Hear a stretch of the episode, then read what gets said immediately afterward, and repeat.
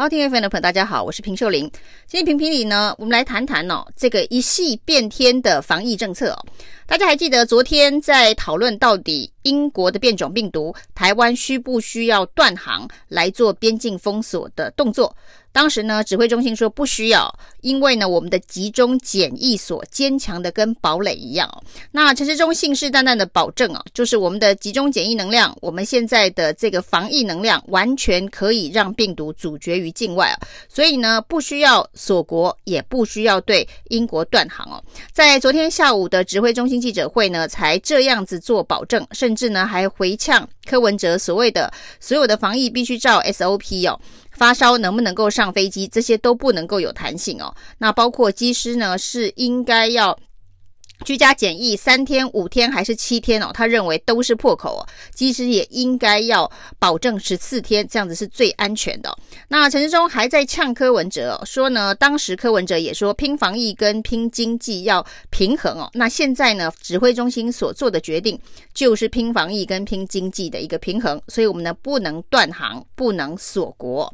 那而且呢，英国的这个变种病毒现在状况不明哦，完全不需要断航，因为呢，我们的。检疫边境把关是坚强如堡垒哦，那所有英国来到台湾的旅客都会先进入集中检疫所，那所以此时此刻是不需要锁国的。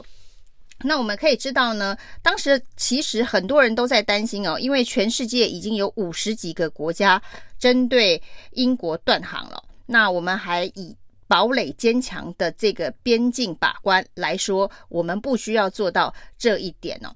那也让这一个长荣跟华航只好自行断航，说呢，从现在到一月底的飞机，他们都先不飞哦。指挥中心原本给的指令是减班，那减少航班呢，就是一个礼拜长荣飞，一个礼拜华航飞哦。那长荣跟华航是自己决定，他们在一月底以前通通都不飞哦。之前还有人担心这两家航空公司的这种自作主张的做法是不是在逆时钟哦？那没想到呢，昨天才担心华航跟长荣。是自主的逆时钟，不晓得会不会被秋后算账。今天指挥中心就自己宣布，从一月一号开始呢，全面锁国，就是呢，所有的外籍人士都不得入境。那这当然，台湾人可以回来台湾，那有居留证的这个台湾人的配偶、子女，这当然是也可以到台湾哦。那本来就有长期居留证的外国人士，还可以维持他们入境的方式哦。那一夕之间。就变天的防疫政策，到底是发生了什么样子的一个重大的变化？不到二十四小时，为什么有这么大的一个决策大转弯呢？指挥中心呢说，是因为从英国回来的那一名发烧的少年呢，现在病毒培养之后呢，证明就是变种的病毒。但是指挥中心也强调哦，就是呢，这一个变种病毒已经在这个边境。被我们拦下，也就是说呢，他在发烧之后，立刻已经送到负压隔离病房。那采检之后呢，他的状况也还好。那只是病毒的确是英国的变种病毒。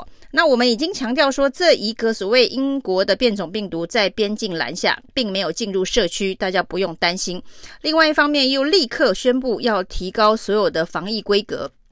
杀得大家措手不及哦，因为呢，一月一号开始锁国，外籍人士不能够来台湾，连转机都不行哦。那显然此时此刻应该会有很多人的航班安排是天下大乱了。那另外还提升了一个防疫的规格，就是从一月十五号开始回台的这个国人呢，居家检疫的规定更加的严格，就是说以前是呢。只要你家里头有独立的卫浴，你可以选择在家居家检疫哦。那现在的规定是一人一户，就是说呢，一户这个房子里头只能有一个居家检疫的人，不能够有其他同住的家人，即便你有独立的卫浴都不可以哦。那所以呢，这个一人一户的提升，也就是你没有办法做到一人一户，你就必须到集中检疫所或是到防疫旅馆。那这一个突然的宣布，另外一个考验的就是我们的防疫旅馆的数量够不够？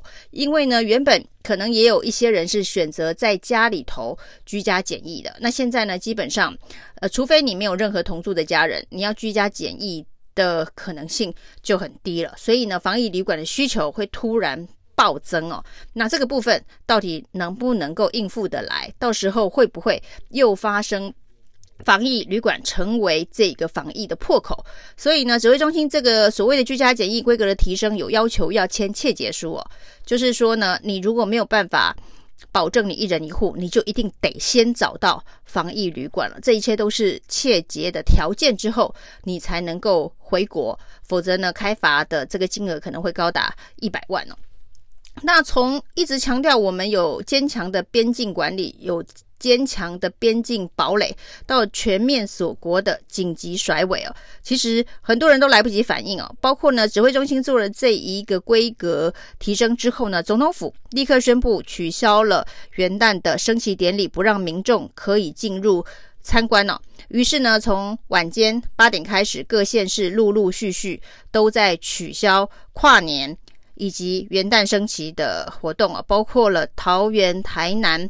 嘉义、宜兰，通通都取消了。那就是说，都改为线上直播的方式哦。跨年晚会用线上直播的方式，元旦升旗呢，有的是取消，有的是改这一个线上直播的这个方式哦。那唯独台北市政府呢，因为之前呢，在陈时中宣布是坚强堡垒的时候，他也宣布了一个跨年晚会进场的规范哦，缩小规模，也就是呢，只能有八万人进场。那八万人进场里头还包括了下午三点才可以进场等等相关的规划。那这个规划呢，显然也是经过了一段时间的筹划。那突然指挥中心大甩尾，他现在宣布呢，要到明天早上十点才决定。到底要不要继续办跨年晚会哦？结果呢，已经是被绿营支持者骂翻了。就是呢，全世界大家都取消了，为什么你台北市政府一定要隔天早上十点才决定取消？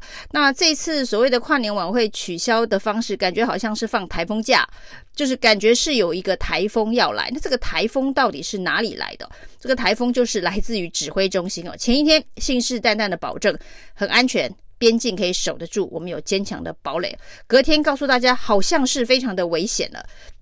所以呢，所有的防疫规格要立刻提升哦。一月一号开始锁国。那这个台风的来袭，的确会造成很多县市政府对于跨年晚会的举办这个手忙脚乱哦。那现在怪这些县市政府的决策。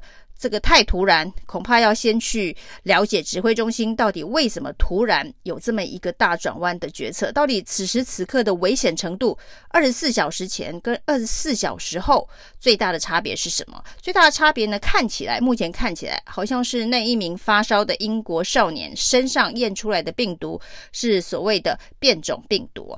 可是，如果就像指挥中心所说的，已经在边境很坚强的。把关下拦截下来，那它的呃影响性有必要立刻把防疫规格提升到这个程度，让大家有一种莫名的恐慌吗？是不是？其实指挥中心是希望各县市政府不要办跨年，但是他又不愿意直接指示大家不要办跨年，于是呢，用这个方式让大家主动。不办跨年，这跟之前所谓的大甲妈祖绕境的状况好像蛮像的。指挥中心呢，也是一开始不愿意去告诉大甲妈祖不能够绕境哦。那在最后呢，逼的大甲妈祖必须要自己决定，是我自己不绕境的。这个好像跟英国断航这件事情也有一点点像啊。就是呢，指挥中心不愿意宣布跟英国断航，最后只好逼得长荣跟华航自己说：“那我自主断航。”这好像是一个指挥中心一路走来的决策模式，就是呢，你要自己去揣摩现在指挥中心所发布的防疫守则，而不是由中央统一。明明指挥官就是有一个一个口令、一个动作，大家一起落实执行的这样子的一个。权威性在哦，因为谁敢逆时钟，谁敢逆指挥中心的这个指示，大家就会说你是想要造成防疫破口。既然你有这么大的一个权威，由你下达指令，要求各县市政府不要办跨年晚会，大家一起共同承担责任，不是一个很完美的方式吗？那其实现在啊，如果指挥中心不下指令，其实最烦恼的可能不是这些县市政府，这些县市政府陆陆续续的宣布停办跨年哦。台北市政府应该也不会单独办跨年，就算是拖到明天早上十点，他还是会宣布暂停跨年，就是改成线上直播。现在比较烦恼的，恐怕是在台东的张惠妹演唱会哦，还有呢，上一次的这个耶诞节的演唱会延到这个跨年的五月天呐、啊。那五月天跟张惠妹应该也要比照大甲妈祖自行揣摩指挥中心的这个暗示，此时此刻所有大型的群聚活动要自己停止、自我约束吗？这恐怕是他们现在必须去思考了，否则到时候唯一的防疫破口就变成这两场大型演唱会。谢谢收听，请继续关注好好听 FM，并分享给您的好朋友。